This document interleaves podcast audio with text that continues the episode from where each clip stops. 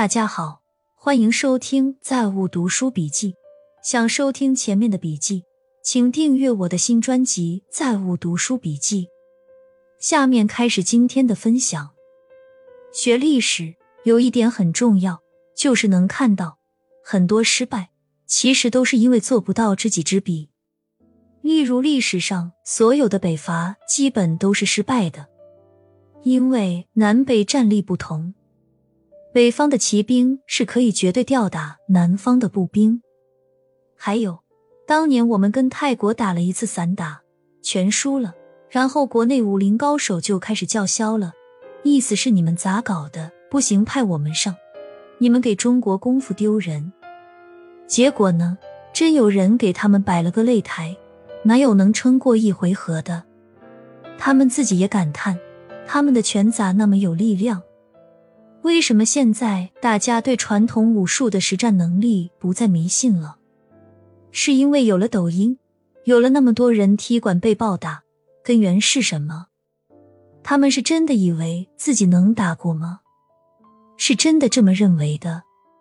他们根本不了解现代的科学的训练是什么状态，包括那些自己在家踢足球的，试图踢进职业联赛。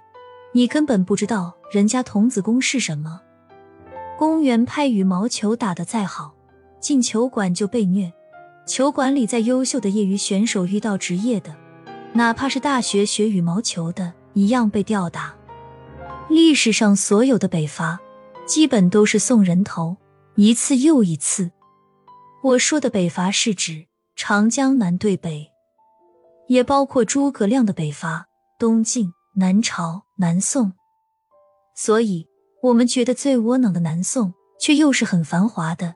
人家想了想，既然打不过，不如给钱买平安。就这样，南宋花钱买了一百五十年的平安。《纽约时报》书评周刊主编帕梅拉·保罗今年出了本书，《被网络夺走的一百种事物》。在帕梅拉眼中，一百种被网络消灭的东西包括。报纸、杂志、电视指南、地图、书信、拼写、唱片、说明书、百科全书、影集等具体的事物。帕梅拉还说，网络也消灭了无聊、耐心、礼貌、玩具、同情心、专注、假期、目光接触、错过、捷足先登、谦虚、病假、秘密、睡前读书等行为。你觉得，你被互联网络夺走了什么？跟大家讲几个关于喝酒的真实案例。第一个，几个医院领导聚餐喝酒，其中一个四十岁左右，酒力不是很好，被其他几个劝酒，结果喝得大醉。结束后，几个人同坐一辆车，四十岁那个趴在后排车座，最后因呕吐物吸窒息而死。全程没什么异样，车上全是医务人员。可等他们发现不对劲时，送去医院已经抢救不过来了。最后劝酒的人都需要赔偿。第二个也是院领导，平时也挺注重养生，五十岁左右，也是去聚餐喝酒，中途发现自己腹痛不对劲，赶紧自己开车去医院，结果是急性重症胰腺炎，很严重，导致多器官功能衰竭，最后也没能抢救过来。第三个，五十二岁的公务员，很爱喝酒，平时在家自己都会喝。昨晚刚听到消息，被确诊为胰腺癌晚期。第四个，四十多岁，也是爱喝酒，本身还是读医的，平时赚的钱都是上交给老婆，被确诊为肝癌晚期，化疗放疗了一年多，后来老婆不愿意拿钱给他治了，从确诊到去世大概撑了两年左右。令人心寒的是，老婆不愿意拿钱给他治也就算了，在最后临走的半年，他老婆整天在朋友圈晒旅游照。著名经济学家李道葵说：“中国经济未来的希望就是两条，一是还没有进入中等收入水平的这十亿人口，这十亿人口大部分在农村，中年人进城打工了，但老人和孩子还住在农村。”这十亿人口中间，至少四个亿应该有希望用十五年的时间把他们吸引到城里来，在城里安置，成为新的中等收入人群。到了城市安置，靠什么生活呢？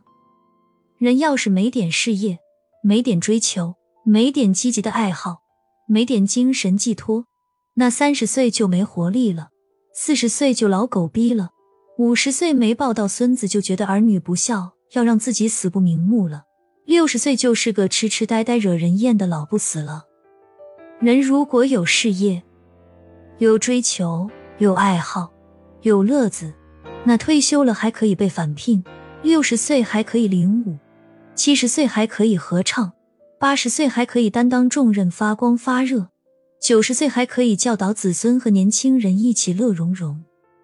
我们有个球友，干导游出身的，也就是五十岁左右。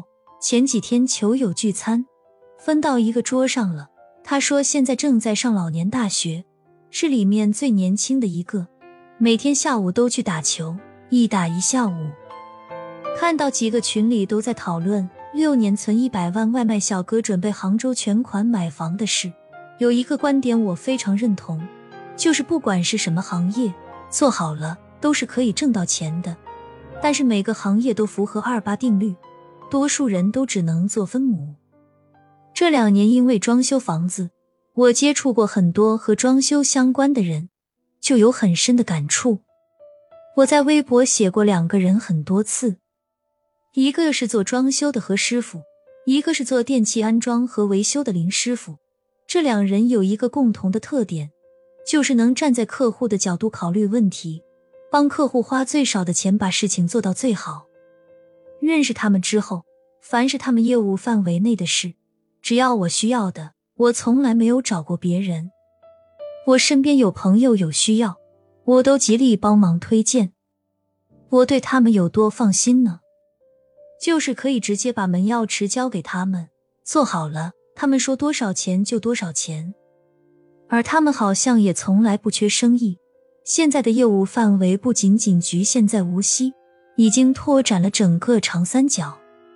前几天我咨询林师傅空调移机的事。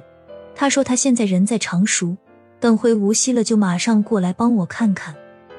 而我接触过的其他大部分做相关工作的人，就感觉做事很敷衍，连自己分内的事都不能做到百分之百。我家空调之所以要移机，就是因为上一个来装修掉的师傅没有装好，当时安装的时候管子短了一截，他可能觉得接管子不在他的职责范围内，就草草了事了。我也懒得跟他多说，无非就是再花点钱找我熟悉的师傅来弄好就行了。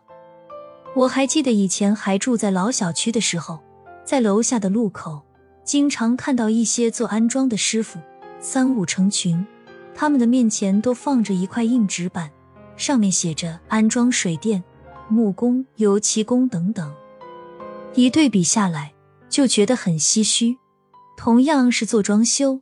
有的人从早忙到晚，档期排到了几个月之后，而有的人却在路边等着生意上门。